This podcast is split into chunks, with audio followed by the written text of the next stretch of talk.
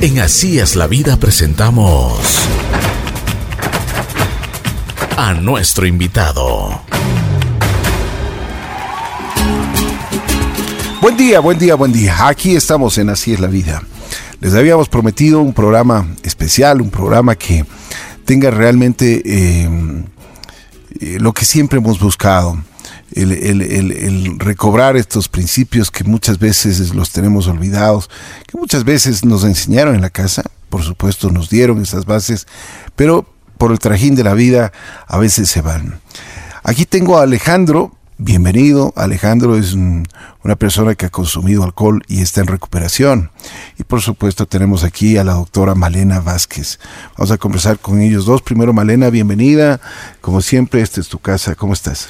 Eh, buenos días, Ricky. Gracias por la invitación. Felices de poder compartir, como siempre, este mensaje, de poder continuar en el trabajo de ayudar a las personas a salir de esta enfermedad y siempre con la motivación de que quien nos escuche pueda buscar la ayuda que necesita. Dios te ha bendecido a ti, ¿eh? porque realmente has, tienes la oportunidad de que siempre ayudas a muchas y muchas personas que realmente necesitan de, de, ya de un cuidado profesional. Sí, más que nada es el poder servir. Creo que a todos nos corresponde desde el lugar en el que nos encontremos servir. Si de alguna forma podemos ayudar a los otros o hacer que los otros cambien su vida, pues hay que hacerlo, hay que dar esa mano. Alejandro, bienvenido. ¿Cómo estás? Buenos días. ¿Cómo estás? Buenos días. Eh, pues muy bien, gracias en este día con la bendición de, estar eh, un día más limpio, sí, eh, con la con la sobriedad y todo por la recuperación que también eh, acá mis amigos me, han ayudado. Ajá. Bueno, antes de entrar en materia, siempre hemos hablado, Male, de, de, las sustancias que existen, todas estas sustancias que son que realmente llevan, llevan a la adicción, las drogas, el alcohol. Eh, y el caso de Alejandro viene con el alcoholismo. A ver si es que nos cuentas un poquito, o sea, más detalles, no solo del caso de Alejandro, sino ya globalmente para que poder entrar en materia y poder entender cómo, cuál es la problemática, porque es una problemática no solo para él, sino para todas las personas que, que le rodean. Eh, es importante, como siempre lo hemos dicho, que muchas veces el alcohol se minimiza. ¿no es cierto? Porque está tan normal, es tan natural el consumo de alcohol, de alcohol que se lo minimiza, que las personas asumen que tomarte un trago jamás podría causar un problema, que todos en algún punto vamos a tomar un trago y ahí es donde quienes tienen una mayor predisposición a una dependencia empiezan a generar, ¿sí? El alcohol junto con el tabaco son las drogas de mayor consumo. Así ¿Sí? En el país a lo menos a aclaremos una cosa, el alcohol y, la, y el tabaco son drogas. Exactamente, son drogas que son drogas aceptadas, que son drogas legales, que son drogas que se han naturalizado, pero no dejan de ser drogas. No dejan de causar dependencia, no dejan de hacer daño físico, psicológico, eh, eh, social, familiar. Las personas que consumen alcohol tienen la misma probabilidad de perder sus familias, sus trabajos, sus estudios que con, con cualquier otra sustancia. Entonces, eso es importante entender. El alcohol, el tabaco son drogas, causan daño, pueden generar una dependencia y por obvias razones pueden deteriorar a la persona. Entonces, las muertes en el país, el 13% que se determinó en el último censo, está asociado al consumo de estas sustancias. Entonces, mm. no es un problema distante, no es un problema que no puede pasar, primero. Segundo, que hay que entender que todos estamos predispuestos a generar un problema con las sustancias. Muchas veces en nuestras familias lo vemos como algo lejano. Sí, como que esto a mí no, me va a pasar. a mis hijos no les va a pasar, a mi pareja no le va a pasar. Y tal vez al lado nuestro está una persona que ya está viviendo esto. En toda reunión social podemos tener alcohol, podemos tener tabaco libremente, sin ningún problema, y no sabemos que tal vez la persona que está al lado nuestro ya tiene un problema con la sustancia. Vemos que de pronto de tomarse una cerveza, de tomarse un trago, pues ya no puede parar. ¿Sí? Ya no puede parar y sigue, y eso significa borracheras diarias y demás. Entonces, es una enfermedad tal cual, mm. ¿sí? Muchas veces lo que hacemos es separar las drogas, separar las sustancias, y el alcohol termina en un lugar en el que tal vez no es importante, no es grave. Tú decías una, una, cosa, el, el, el, alcohol es aceptado, o sea, es como algo normal, porque en todas las reuniones eh, sociales y no sociales siempre está presente el alcohol. Sí, y ese es parte del problema. Nosotros hemos tenido muchos pacientes que su primer consumo, su primer acercamiento a la sustancia fue en casa, porque hubo una reunión social, eh, bebieron, quedaron en los vasos un poquito de, del alcohol y niños de 8 o 9 años, por la curiosidad, lo probaron. Y el mm. momento que lo probaron, pues empieza a despertarse algo. ¿sí? Eh, yo siempre les digo esto a los pacientes, cuando cumplen 18 años y es la graduación y hacen la fiesta y todo con la familia, la familia en cierta medida avala y acepta que te puedas emborrachar o que te puedas tomar más de la cuenta unos tragos. Porque te estás graduando, ya eres un adulto. Y está grande, mi hijo. Exacto. Y, ahora sí. Viene acompañado de él. Mejor que tome en casa a que tome fuera.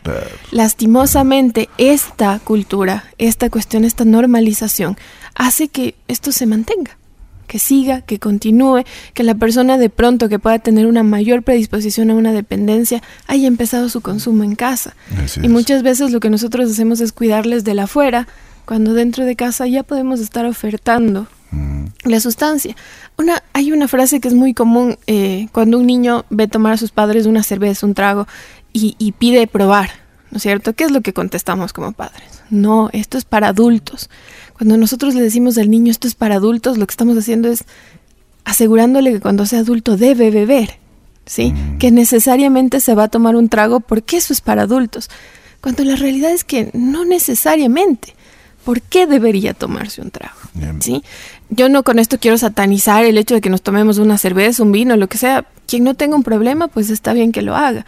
La realidad es que cuando nosotros entramos al mundo de las sustancias, tenemos un 50% de probabilidad de salir de ahí o un 50% de probabilidad de engancharnos y quedarnos. Así es. Bueno, entramos en materia entonces, Alejandro. Eh, ¿Cuántos años tienes? Bueno, ¿Dónde naciste? Yo tengo 36 años, nací aquí en la ciudad de Quito. Ajá. ¿Cómo fue tu niñez? ¿Cómo, cómo, cómo, cómo te, te fuiste desenvolviendo en la vida? Bueno, este eh, yo tenía una niñez aparentemente normal y justamente Malena topó un punto muy importante en donde yo veía que el consumo dentro de la familia era normal, justamente porque... ¿Qué, era normal, entre comillas? En las, porque en las fiestas había consumo de licor, ajá. Eh, justamente en casa había eh, fiestas constantes de por cualquier cosa, ¿no? Por celebrar cumpleaños, por celebrar a los santos. Entonces yo les veía a mis padres, eh, a mi papá que, que, consumía y justamente esa palabra, eh, no, eso no puedes ahora, asegurándome que justamente en una proyección inconscientemente yo, eh, cuando tenga mayoría de edad, yo lo voy a probar. Entonces uno se queda con eso, ¿no? Pero yo realmente tuve un contacto con la, con, el, con la sustancia o con el alcohol a los 11 años. Ajá, pero no me enganché. Em. Eso lo probé, ¿no? ¿Y cómo así probaste? Por curiosidad. Em. Ajá, por curiosidad y era con un primo. Em. Ajá, entonces... ¿Y qué se tomaron? Era un... Eh, creo que era vino. Ajá, un, vaso. Entonces, por curiosidad probamos, inclusive eh, también el cigarrillo. pero en ese entonces, bueno, lo hacía por curiosidad, no, no tenía la necesidad. Pero ya algo como que ocurrió, ¿no? Decía, bueno, entonces eh, cuando yo tenga mi mayoría de edad voy a, voy a salir. Y venía programando eso, yo creo. Em, ya no inconscientemente, sino conscientemente. Ya lo, venía, así. Y justamente en las en la fiesta de mi graduación dije, esta es mi oportunidad. Ajá, porque como había esa permisividad de mi familia, bueno, ya mi hijo se va a graduar, bueno, vamos a comprar unas botellitas, eh, vamos a celebrar como se debe. Y, bueno, pues lo hicimos, ¿no? Y pasa que cuando ya lo hice así conscientemente, el, contacto con el, con el alcohol, o sea, el efecto, no, o sea, la sustancia, el alcohol no me gustó, pero el efecto que causó en mí me gustó mucho. O sea, eh, el salir de, la, de esa realidad, el, porque realmente eso genera una dependencia por el tipo, el estilo de vida que llevaba. era una, fue un niño muy eh, tímido, ajá, introvertido, introvertido en las cosas. Pero cuando yo vi que con el contacto con el alcohol me hacía ser una persona eh, diferente, contrario a lo que era, entonces dije, wow, o sea, esto está espectacular. Claro. Entonces, y comencé, ¿no? Fue esa, fue ese entonces, pero eh, mi carrera alcohólica, digamos de esa manera, eh, fue más fuerte en, la universidad. Mm. Sí, porque era justamente por las reuniones sociales. ¿Cómo fue tu, cómo, perdón, cómo fue tu primera borrachera? Eh, justamente esa, cuando me gradué. Bien. Sí.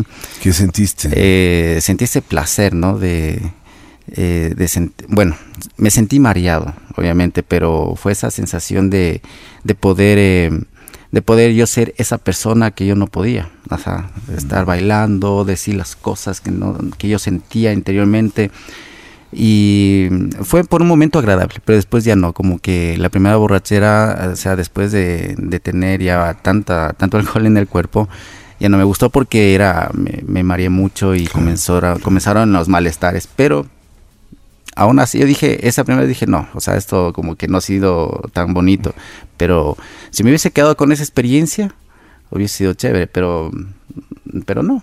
O sea, realmente quise volver a experimentar. Dije, no, yo sí voy a mm. poder beber, como una persona normal, supuestamente. Pero, pero no, no, no fue así. O sea, realmente en la universidad eh, uno pues eh, yo quise sentirme incluido dentro del, grupo de los chicos, de los más chéveres, de los más bacanes, de los que están con las chicas, justamente... popular. exactamente. Entonces, es sentirme parte de... Ajá. Esa, esa parte en la que en el colegio antes no yo no yo no sentía entonces justamente yo veía que con el con el alcohol que con la farra eh, yo podía incluirme dentro de un grupo entonces yo comencé a consumir ahí con ellos. Pero sin embargo, o sea, eso eh, no, me, no, me paró ahí, ¿no? Quise seguir probando y probando, pero cada vez se hacía más, más fuerte, se hacía crónico. Hasta llegar a un punto en el que ya no podía, o sea, ya se fue de las manos porque en un momento, como dije al inicio, era, era chévere, era bonito, era divertido, pero después ya causó un problema, ya fue sufrimientos, porque era una dependencia muy fuerte. Mm. Porque yo comenzaba a consumir, digamos, un, un viernes y no paraba hasta el lunes. Entonces... O sea, te ibas de largo. Yo me iba de largo, o sea, yo no era de, la, de media tinta, o sea... Eh, que venían amigos de a tomar y me decían, bueno, solo tomémonos tres cervecitas y yo no les hacía caso. o sea, ¿tres para qué? O sea, yo no me engaño. Decía, entonces, pero como no conocía todavía de, mi estado, entonces para mí eso era normal, porque justamente yo me llevaba con personas que consumían, que tomaban duro. Entonces, eh, yo me alejaba de esas personas y buscaba y buscaba amigos que pues podían aguantar todos esos tres días y habían amigos que, que aguantaban esos tres días, ¿no? Eh, entonces... ¿Y cómo eh, eran esos tres días? Uf, o sea, la primera noche... Eh, Comenzabas viernes en la noche. Viernes en la noche. Perdón, ¿y eras, ya tenías tu familia, y eres casado? No, soy soltero. Ah, ya eres soltero. Soy soltero, vivo con... Eh, en ese entonces vivía con mi mamá, con, mi, con mis papás, perdón. bueno, mi papá ya falleció hace siete años, ahora vivo solo con mi mamá. Pero cuando vivía con ellos, pues sí, o sea, eh, generaba muchas preocupaciones, muchos problemas en casa, eh, el sufrimiento de, mis hermanos, de mi, de mi familia, de mis, de mis padres. Pero cuando comenzaba a tomar, pues yo era justamente esa, esa, esa salir de esa realidad, ¿no? Ajá, porque venía acarreando problemas eh, personales, ¿sí? A veces las novias, a veces conflictos internos, o sea, problemas pequeños en los que yo podía resolverlas o sea, pero, yo, pero yo necesitaba el alcohol. Ajá. Y era un pretexto ya. Era un pretexto. Entonces, eh, inclusive yo buscaba tener problemas en casa o con, en ese entonces con la, con la novia que tenía para tener ese pretexto e irme a, beber. Entonces, bueno, yo me enojé, entonces, bueno, entonces como ya estoy enojado, me voy a ver. Entonces comenzaba, esa, comenzaba el fin de semana así. Pero claro, el otro día me sentía súper mal, pues. Me sentía súper mal, pero ¿qué era lo que, eh, que hacía? Era seguir bebiendo para olvidarme de eso, o sea, para anestesiarme de, de, lo que había sucedido. Para empatar la, la, de anoche. Exactamente. y eh, irnos a, a comer algo y de ahí sí otra vez. Ajá. Entonces, como decía, bueno, al principio, de, eh, cuando comencé así, dos, tres días, era para mí, entre comillas, divertido. O sea, no, soy, o sea, soy el bacano, soy el que aguanto, que chévere. Pero como le digo, ya después, eh, viendo el, el, problema que esto acarreaba con el sufrimiento de, de mis padres, especialmente de mi mamá, entonces me comencé a dar cuenta que había un problema, pero yo no lo aceptaba. Entonces, eh, cuando yo terminaba esos tres, a veces cuatro días eh, de tomar, eh, era un sufrimiento, o sea, bastante, era terrible porque decía, acordarme de esos cuatro días, volver a llegar a casa, no quería llegar a casa y justamente por eso seguía tomando, o sea, por la vergüenza, por la frustración que tenía, por haberle quedado mal a, la familia, porque yo decía, esta, eh, le decía a mami, le juro que esta, esta, esta vez es la última vez. Yo le decía, y inclusive le escribía cartas, ya saben que lo siento, eh, perdóneme, esta va a ser la última vez. Pero no, o sea, eso no me detuvo. Eh, realmente yo le decía eso al otro día, o ese mismo día ya estaba proyectado a seguir consumiendo, o sea, tenía esa necesidad, tenía esa, esa sed. Entonces, em, ya se fue dando un problema realmente porque yo comencé a dar prioridades al consumo antes que la familia, el trabajo, los estudios. Entonces, tanto así que digamos, llegaba el lunes, yo paraba de ver porque tenía que ir a trabajar, pero aún así me iba, eh, me iba como al me iba chuchaqui al trabajo. Pero yo ya estaba pensando en el viernes que venía para seguir consumiendo. O sea, era una locura, ¿sí? Pero eso no me dejaba, pues, concentrarme en, mi trabajo, no me no dejaba concentrarme en las cosas que tenía que hacer. Y realmente tuve que pasar por cosas muy, muy fuertes, muy duras para darme cuenta que, o sea, me di contra el piso, ¿no? O sea, para, para darme cuenta que, que, que necesito parar, que, que, no puedo hacerlo solo, que necesito una, que necesito ayuda. Ajá. ¿Y cómo, eh, cómo pasabas el, resto de días? Porque no ibas a decir que solo tomabas el fin de semana, sino ya te comenzó eso a, provocar una ansiedad para que tú consumas diariamente. Claro. Em, yo paraba por el hecho de que tenía que trabajar. Sí. Por ejemplo, sábados y, sábados y domingos y, lunes. Eh, pero pasaba en mucha ansiedad, justamente porque entre semana, por el trabajo, Mm, no, no, o sea, me mantenía abstemio, o sea, pero con bastante ansiedad porque quería ir a beber. Pero de vez en cuando salía, digamos, un martes, el miércoles, me compraba una cerveza pequeña y me, y me tomaba. O me iba a comer algo con ese pretexto y me, me compraba una cerveza y me tomaba. Ajá, no necesariamente llegaba a emborracharme entre semana, esperaba el viernes para hacerlo.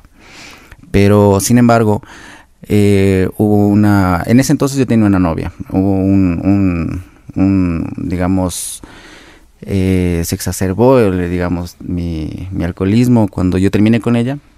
Entonces, ahí sí no me importó trabajo, no me importó familia, nada. O sea, de lo que nunca había hecho, o sea, paraba los lunes por lo menos para ir a trabajar, martes, miércoles, jueves, pasaba con mucha ansiedad y compensaba con otras cosas, ¿no? O sea, justamente el cigarrillo, eh, el comprador impulsivo, inclusive compulsivo. Entonces compensaba con otras cosas también para calmar esa ansiedad.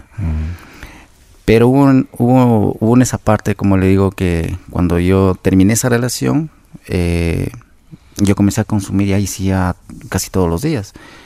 Y no me importó el trabajo y realmente perdí, perdí el trabajo yo.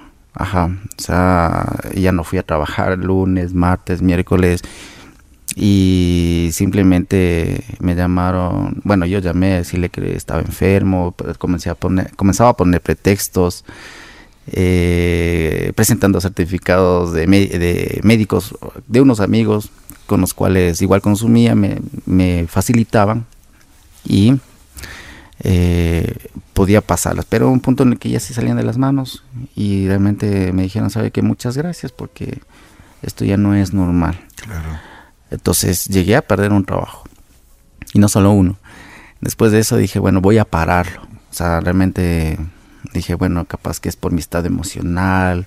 Claro que sí fue por mi estado emocional, ¿no? Pero yo no quería aceptar el problema que tenía. Después de unos tres meses volví a conseguir un trabajo mucho mejor, con mejor paga. Y volví a hacer lo mismo. ¿Qué le parece? O sea, fue tan loco. o sea, se salió de las manos, no, no podía controlarlo. No pude controlarlo. Y, estabas consciente que ya tenías un buen trabajo, que tenías que hacer ya bien las cosas, pero te ganaba la ansiedad.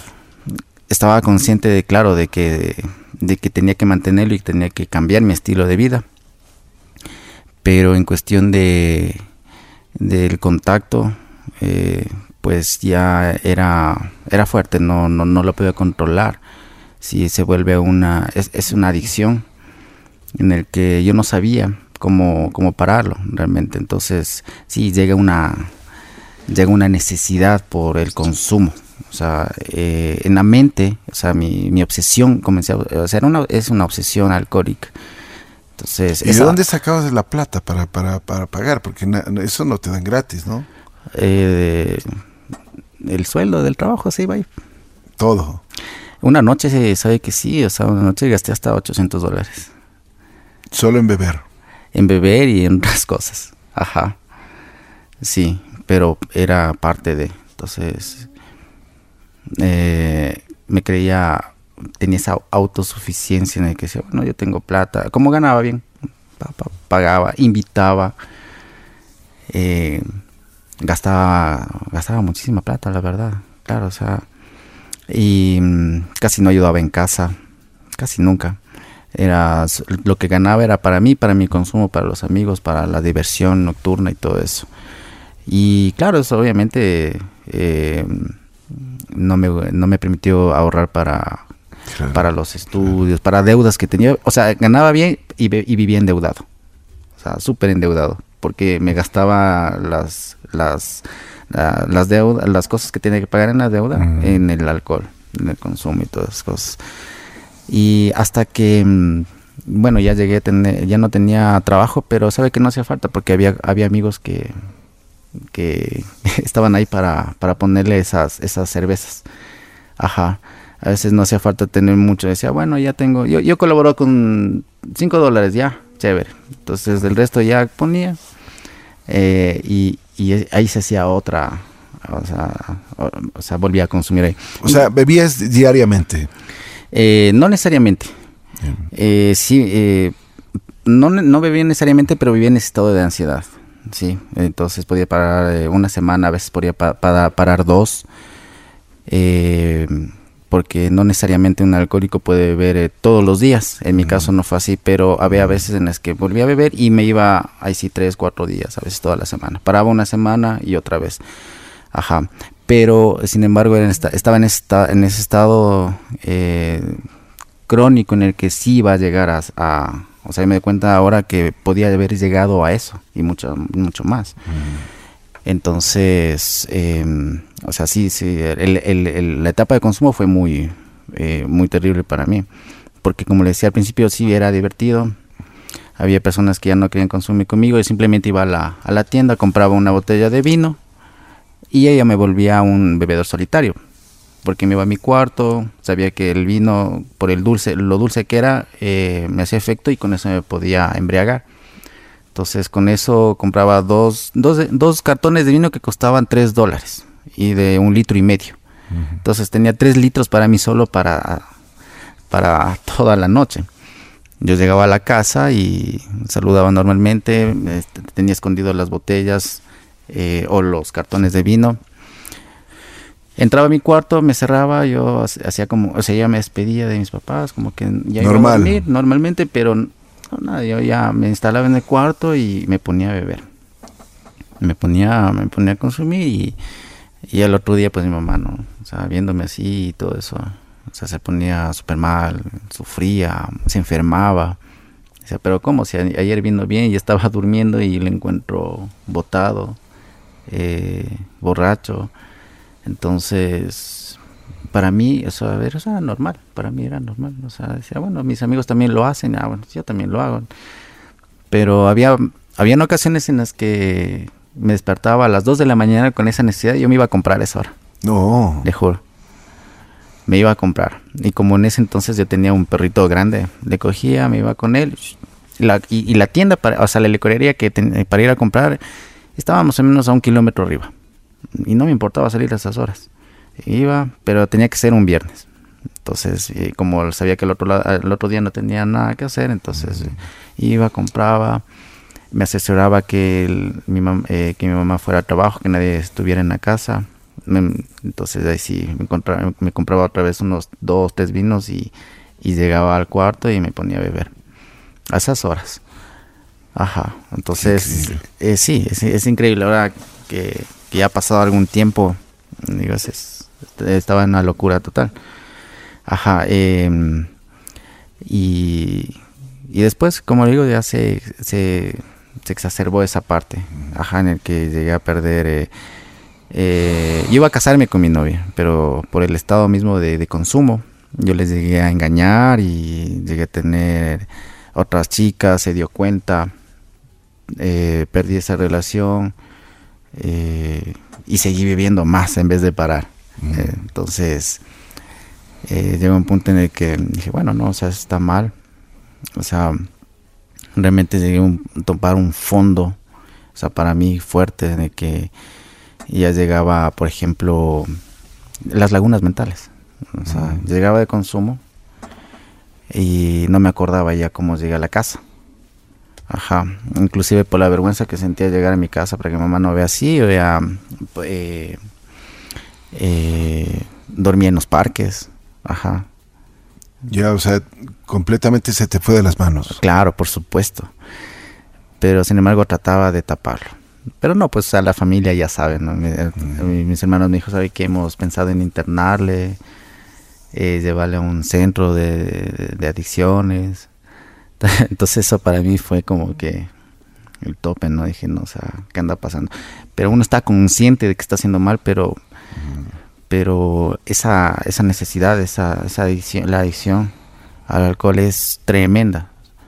O sea, puede ese rato parecer, parecerle mal, pero quiere seguir bebiendo nada más. Eso te iba a decir, cuando estabas en juicio, cuando recobrabas ya tus, tus sentidos, ¿qué pensabas? ¿Qué, o sea, ¿te arrepentías o querías cambiar? ¿Querías salir de eso? Claro. Porque me imagino que no es nada agradable estar metido en, en, en el consumo y, y, ver cómo te estás acabando, ¿no? Claro. Era, era bastante frustrante, bastante, había bastante dolor, bastante sufrimiento, pero, pero esa era la, la, motivación para seguir viviendo, porque no, no me gustaba sentirme así. Entonces, quería fugarme de la realidad. Ajá. No querías estar en juicio. No quería estar en juicio. Ajá, por la misma culpabilidad. Esa culpabilidad me llevaba a beber, pero justamente había eh, cambios en mí, ¿no? Y era muy irritable, totalmente ingobernable, perdón, totalmente una persona muy, muy neurótica. Ajá, entonces trataba de, como le digo, de parar unos días. Es como, eh, sí, o sea, una semana a veces, entonces pasaba así tranquilo, entre comillas, pero en mi mente siempre estaba el consumo o sea, era muy desesperante porque ya es como que usted en su vida diaria eh, está consciente de que tiene que trabajar, que tiene una vida normal, su familia, ¿no es cierto? Pero cuando llega esta etapa de adicciones que en, su, en la mente de un alcohólico o de un adicto está solamente el pensar en consumir ese día. Por más que no consuma, solo está esa, está esa obsesión, está consumir, consumir, consumir. A pesar de que no consuma, está ese, está ese pensamiento todo el día. Entonces era terrible porque realmente eh, por eso perdí los trabajos, no podía concentrarme en estudiar, en, hacer nada, porque estaba pensando en eso. Era, o sea, me absorbía ese pensamiento todo el tiempo. Entonces, eh, tenía ideas autolíticas eh, de quitarme la vida inclusive, porque, sea, ¿para qué estoy viviendo así? Ajá, porque ya no, ya no, le encontraba sentido a la vida, o sea, porque ya era un momento de que llegaba no te llenaba nada. Ya no me llenaba nada, ajá. Entonces, como digo, era comenzó con una diversión, pero ahora terminó en un problema después. Ajá. Pero eso fue un, eh, creo que fue necesario. Para... ¿Qué te hizo cambiar? Porque, o sea, ¿qué tenías que ver? O sea, ¿qué tenías que topar? Como tú mismo dices, me di contra el planeta, o sea, me, ya me quedé en el suelo, o sea, me estaba peor que nunca. ¿Qué, o sea, ¿cómo llegaste a eso? justamente este tipo de, pensamientos, de que ya no quería seguir viviendo así, eh, ese vacío, esa, ese vacío que le deja el consumo, la bebida al otro día, el ver el sufrimiento de mi mamá, realmente llega a un punto en el que ya no, ya no tengo, uno no siente nada por dentro. Entonces, eh, está totalmente vacío, depresivo. Entonces, en un rato de mi de lucidez me podía ver antes, decía, pero sí, yo podía controlarlo, tenía una buena vida, perdí esto, esto, esto, este otro, perdí dos trabajos. Ya no podía nada, ya, o sea, ya no tenía nada más que hacer hasta que hasta pedir ayuda, o sea, arrodillado pidiendo a Dios que me ayude. Porque yo, o sea, decía, un lunes, por ejemplo, me acuerdo claro, decía con lágrimas que me ayude porque eh, esa sensación de arrepentimiento era, terrible. Pero en la noche ya estaba con ganas de volver a consumir. Entonces, yo pedí ayuda. Entonces, eh, con esa sensación, con esos, por esos pensamientos, por esos vacíos que tenía, que solo una persona alcohólica lo puede sentir, una, una persona adicta que llega a eso, eh, se topa un fondo muy fuerte para mí, eso fue un fondo muy fuerte. Mm. O sea, claro que eh, venía topando ya fondos, pero fue cada vez más lejos, más lejos. El daño que me hacía, eh, ver la persona que me convertía, los resentimientos que llegaba, el rencor, el, odio hacia mí, hacia mí mismo, con la culpabilidad. Entonces, eh, tuve que, ahí yo me di cuenta que sí, o sea, tú tengo que buscar ayuda, que no era, no era normal. Ajá, entonces ahí yo recurría a la ayuda que, para, para, para recuperarme. ¿no? Te tocó topar fondo.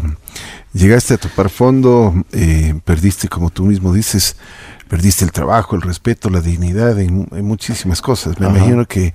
Y también el bolsillo estaba afectado. Claro, por supuesto. Imagínese, después de trabajar tanto tiempo, tenía que haber ahorrado bastante, e inclusive haber tenido ya mi carro, mi casa, estudios. Pero nada, no tenía nada. Ajá, entonces, o sea, es terrible. Ajá. Eh, cuando yo llegué a perder el trabajo, el último trabajo, pues yo quedé pues desempleado. Em, ahí es cuando yo comencé a buscar ayuda. Ajá, entonces, yo, o sea, yo ya comencé a, em, a necesitar esa parte de, apoyo porque sabía que no podía lograrlo solo. Mm. Entonces comencé mi etapa de recuperación, que ya es otra etapa de mi vida, o sea, es una, un, nuevo, un nuevo estilo de vida, es como nacer de nuevo, porque las cosas que, que hacía antes eh, vivía en estado anestesiado todo el tiempo, no sabía vivir, justamente no sabía vivir. Era una persona muy desadaptada a la, vida y por eso es que me refugiaba en el alcohol. Entonces mm. tocó cambiar totalmente de estilo de vida, de pensamientos, hábitos. Mm. Entonces... ¿Qué te hizo cambiar? ¿Qué te hizo ver diferente? Em, justamente esta parte en la que sabía que esta es una enfermedad crónica, incurable y mortal. Mm. Mm, justamente no quería llegar a, eh, a morir, eh, afectar a mi mamá, porque le veía igual muy afectada, enferma, eh, porque la familia también se enferma mucho. mi, o sea, mi propio, como le decía antes, la culpabilidad que sentía. Entonces, eso fue un, un motivo, o sea, tocar el, el fondo para una persona como yo, o sea, no fue solo quedarme tres, tres noches, como le dije al principio, hubiese, ahí hubiese podido parar. No, yo tuve que tocar un fondo tan fuerte, es por el, por el, por el egocentrismo que uno se maneja. Uno no quiere ver, uno no quiere aceptar ayuda. Dice, no, yo sí lo puedo parar, porque esa es parte de la adicción, o sea, esa obsesión en el, en el pensar que algún día voy a poder beber normalmente. Entonces lo intenté una y otra vez, una y otra vez, una y otra vez y nada que ver. Entonces esto no me funcionó. Entonces, eh, bueno, voy a probar por acá. ¿Hace cuánto tiempo llegaste a, darte cuenta que tenías que tener una, asistencia profesional? Y desde que, me imagino que eh, ya en la asistencia, como tú mismo dices, en la asistencia profesional te ayudaron a salir, te ayudaron a ver diferentes las, las claro, Por supuesto, ya, bueno, gracias a Dios, bueno, ya hace, van, van, a, van a ser cinco años. Ajá, entonces ya hace... Estás hace, limpio. Hace cinco, sí, entonces realmente como... ¿Te cambió la vida? Claro, todo, todo, todo. O sea, venía con un estado de depresión eh, muy fuerte. Eh, tenía amigos en el trabajo psicólogos eh, que me trataban, ¿no? Decía, pero o es sorprendente que no utilices depresivos, me decía.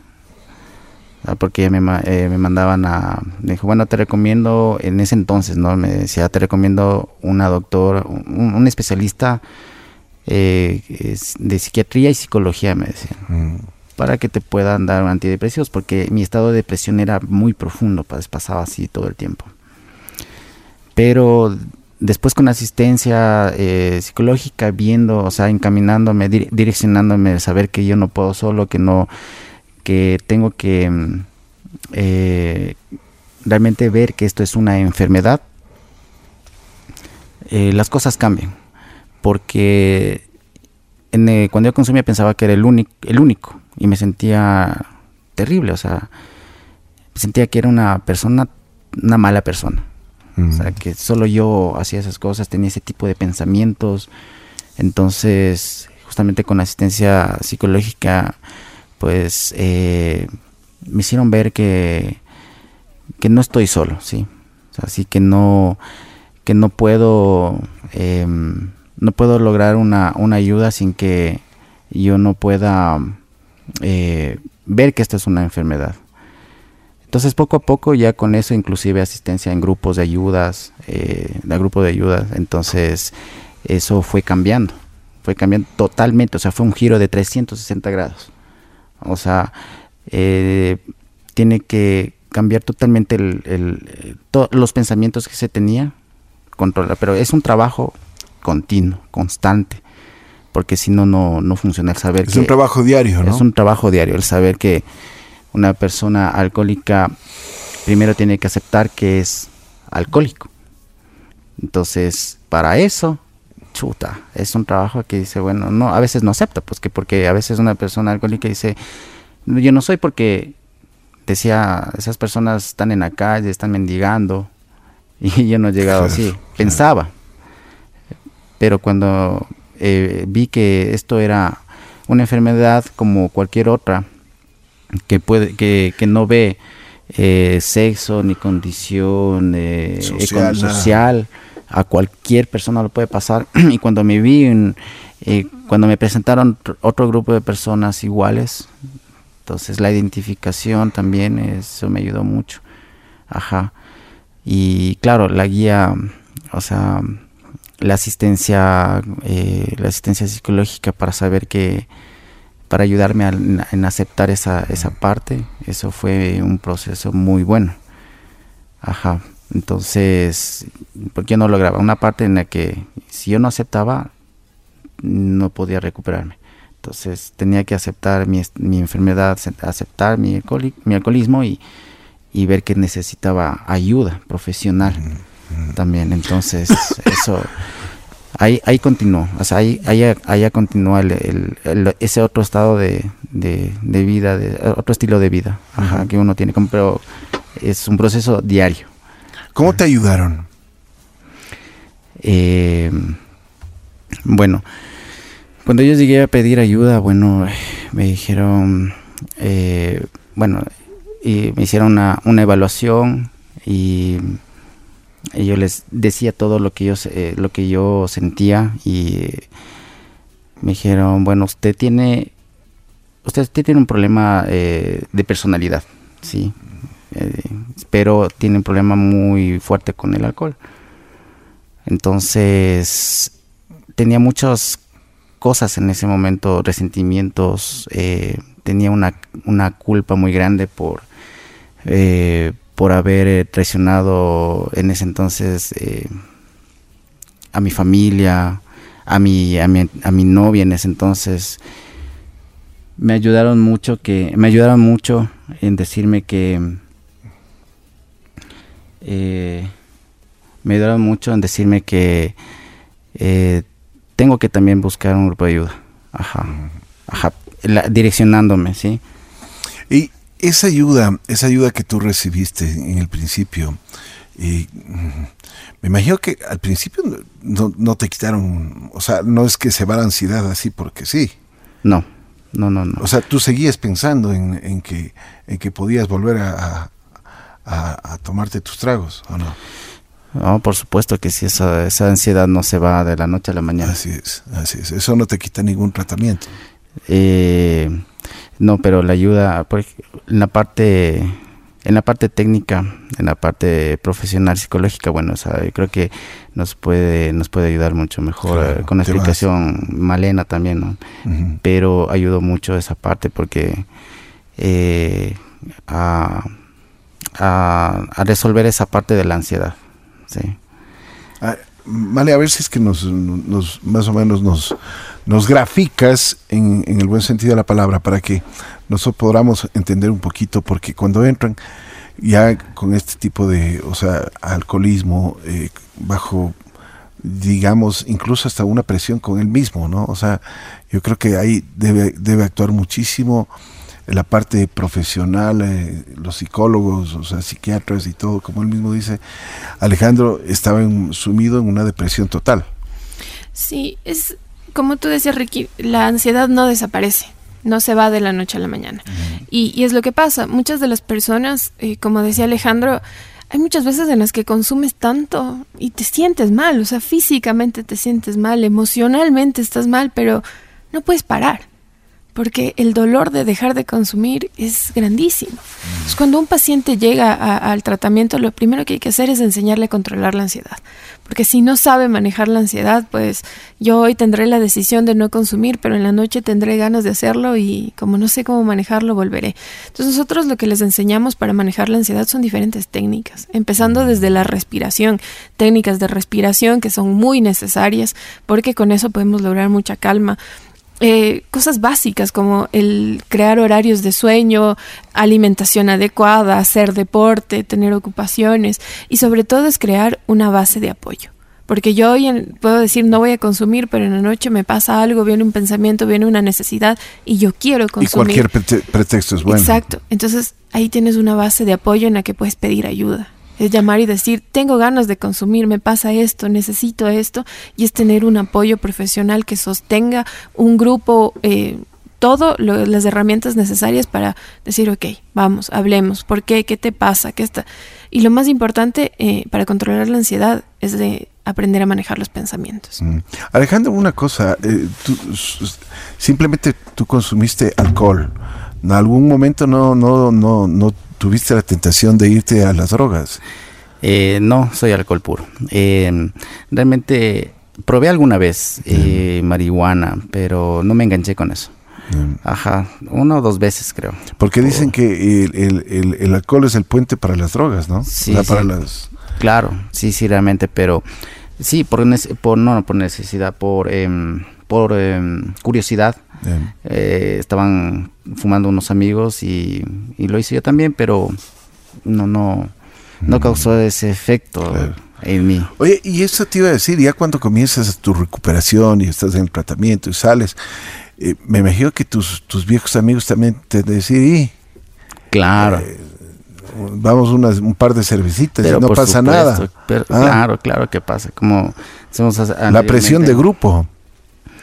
Sí, eh, como usted decía, la ansiedad no se va al- de la noche a la mañana, porque es los primeros días, de las primeras semanas, los primeros meses, inclusive es bastante, bastante fuerte y de mucho, de mucho cuidado, porque uno cuando ya, ya llega a aceptar este tipo de, eh, de condición, de, de saber que todo tiene que cambiar en, en la vida para no volver a consumir, entonces tiene que eh, cambiar algunos aspectos, como sugirió Malena.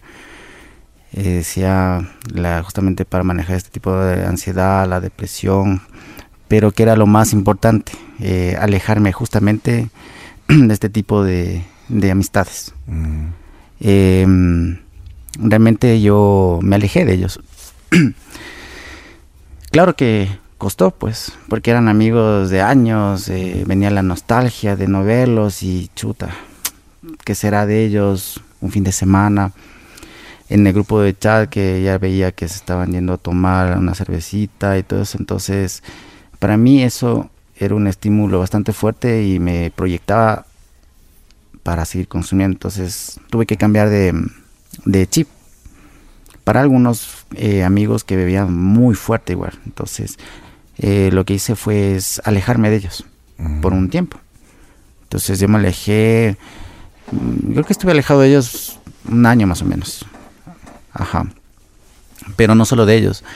Eh, de viejos moldes, como decimos nosotros, amigos, lugares de consumo, eh, inclusive me acuerdo que yo estuve alejado, yo no podía entrar, le cuento, a, a, un, a una cevichería, yo no podía entrar, porque yo, yo, yo olía y, y, se me venía el olor, eh, me, me, proyectaba a tomar una cerveza, porque siempre entraba después para, eh, para el chuchaqui, ¿sí? Mm. entraba para tomarme una cerveza y con el encebollado, lo típico, ¿no? Yo no podía entrar a esos lugares.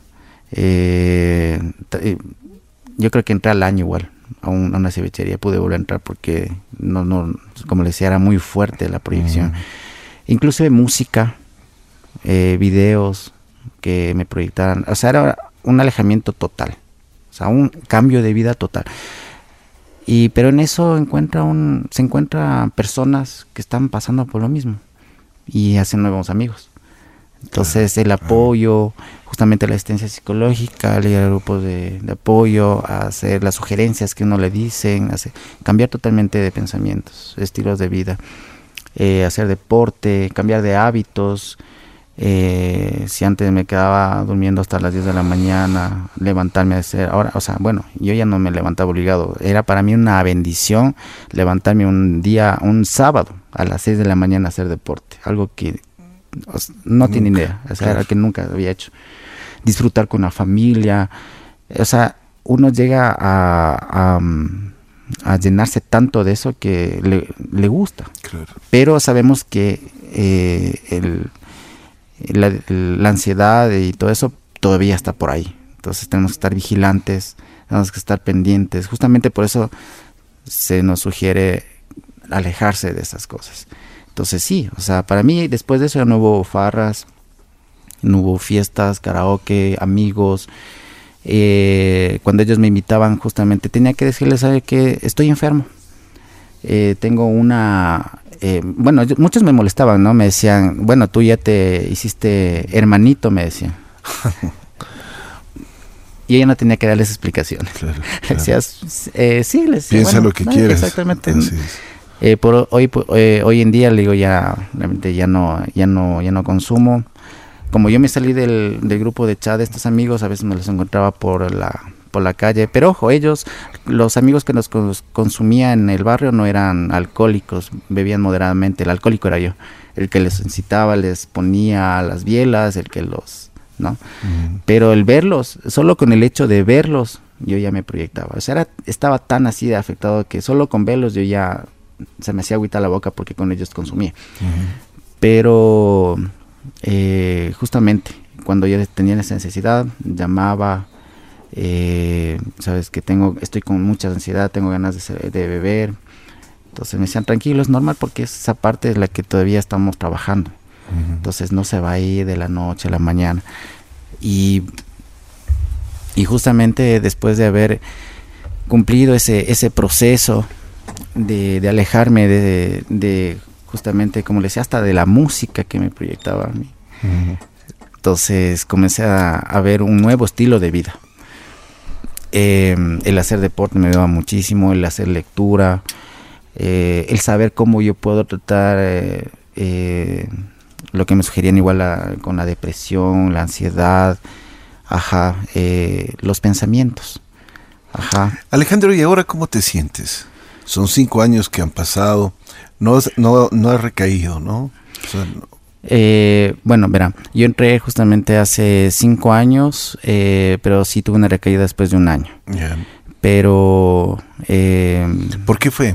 ¿Qué pasó? Cuéntame. Eh, lamentablemente fue por falta de aceptación, me imagino, y confianza. Me, o sea, tuvo una, una autoconfianza muy... O sea, una autosuficiencia, digamos, que no trabajé en esa parte. Entonces me confié y quizás eh, volví a, estar con el mismo ritmo de los amigos otra vez. y nos dice eh, muy claramente que esto es una enfermedad para siempre, que no se va a ir. O sea, si nosotros, yo vuelvo a estar con el mismo, el mismo estilo de vida, si yo vuelvo a estar con los mismos viejos amigos, Mm. tenemos cola de paja. Entonces, obviamente, pues me dio otra vez ganas. Dije, solo unita, a ver qué pasa. Y esa unita, bueno, pero sabe que gracias a Dios no fue, o sea, no fue, o sea, un consumo así fuerte, largo, fueron dos días. Fueron dos días, pero, eh, o sea, pero el hecho es que después de eso volvió la sed alcohólica. Dije, o sea, me sentía terrible porque decía, chuta, o sea, después de un año limpio y después otra vez, dije, eh, volver a sentir los mismos malestares, ay, no, no, o sea, fue terrible. Entonces, eh, uno tiene que volver a trabajar, ajá, o sea, tiene la decisión de, Claro. de seguir o, o retomar nomás, porque si no, uno, bueno, en mi vida era la que estaba en juego, pero después de eso, eh, mi vida ha cambiado muchísimo igual.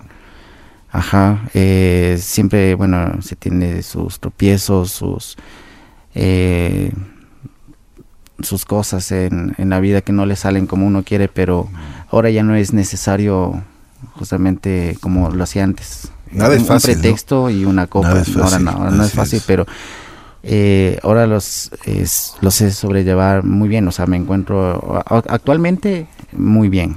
Qué bueno. O sea, súper bien. Y se te Y- ve físicamente que estás eh, bien, o sea, tranquilo. Sí, sí, sí. O sea, realmente después de que yo comencé mi estado de recuperación, volví a encontrar un buen trabajo. Ajá. eh, volví, pude retomar algunas cosas que había perdido antes, estudios, justamente recuperar la familia y hacer nuevos amigos. Ajá. Un estilo de vida que, que nunca, nunca, o sea, nunca antes lo había tenido, porque justamente esto es volver a nacer. Eso te iba a decir, volviste a la vida. Ajá. ¿Volverías a hacer lo mismo o no?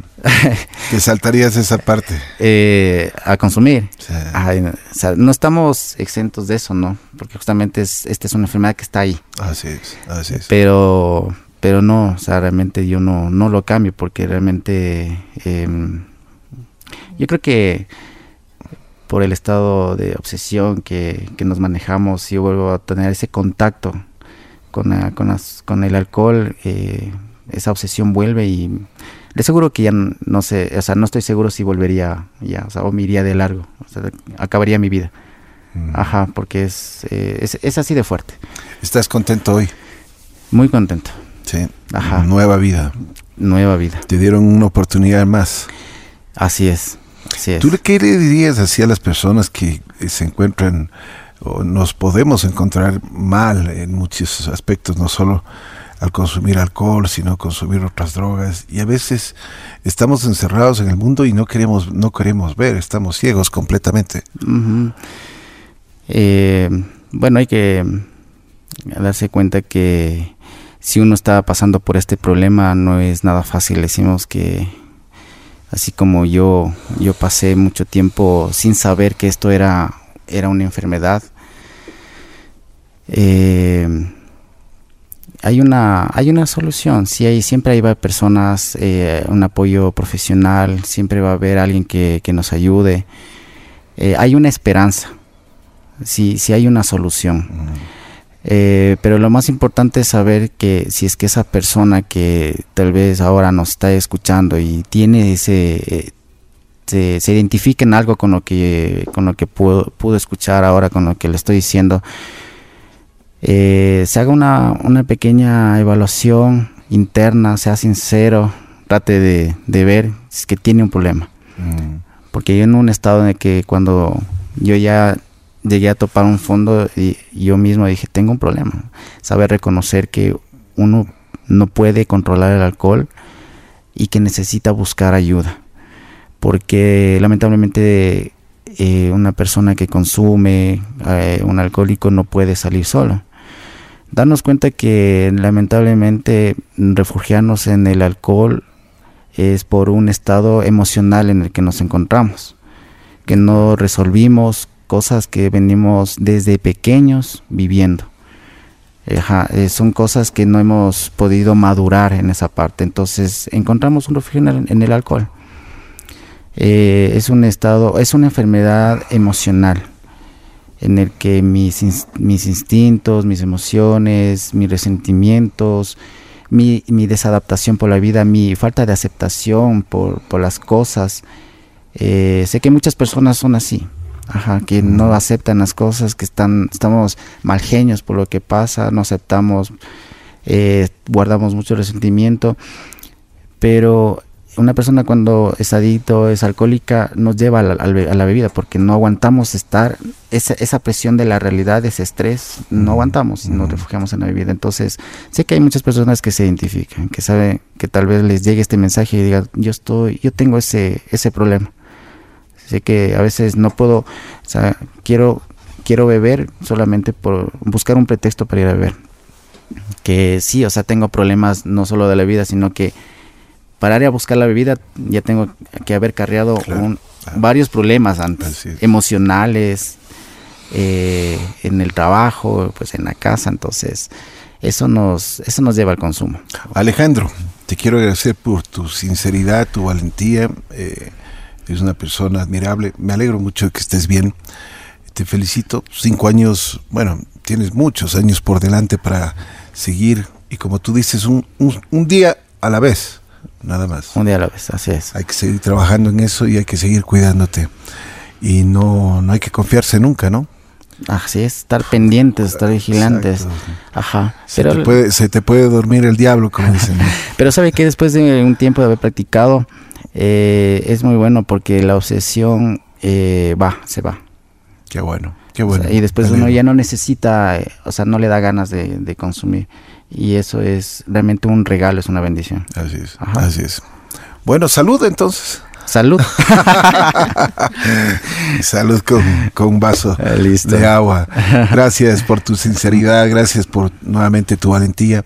Eh, yo creo que tus palabras y tu vivencia nos ayudan muchísimo a cada uno de nosotros porque, como tú dices, tenemos que cuidarnos en todo sentido. Y como dice la doctora Vázquez, es importante estar siempre atentos porque no sabemos cuándo podemos caer.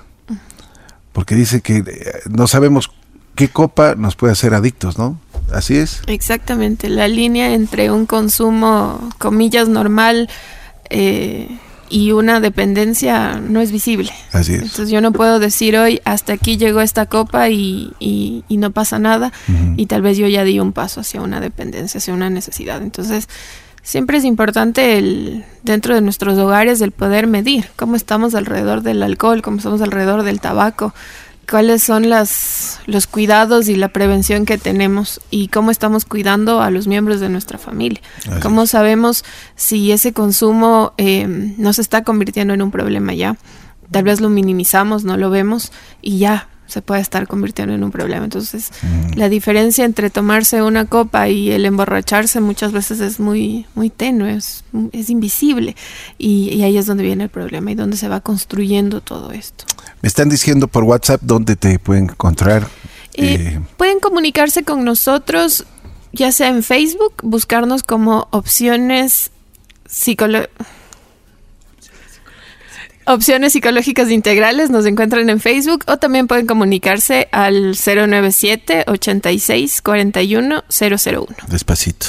Al 097 86 41 001 y en Facebook a Opciones Psicológicas Integrales. Cualquier información también usted la puede encontrar en nuestra página en Facebook, Así es la vida FM.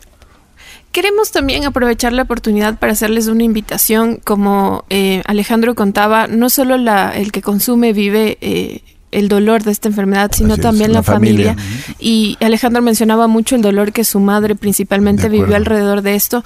Nosotros en Opciones Psicológicas Integrales empezamos un programa de atención para las familias, más allá de que el paciente o el consumidor de sustancia busque ayuda o no, estamos trabajando con las familias. Son dependientes, ¿no? Sí, son codependientes y también viven la enfermedad. Otra vez, puede ser que no estén consumiendo, pero viven la enfermedad.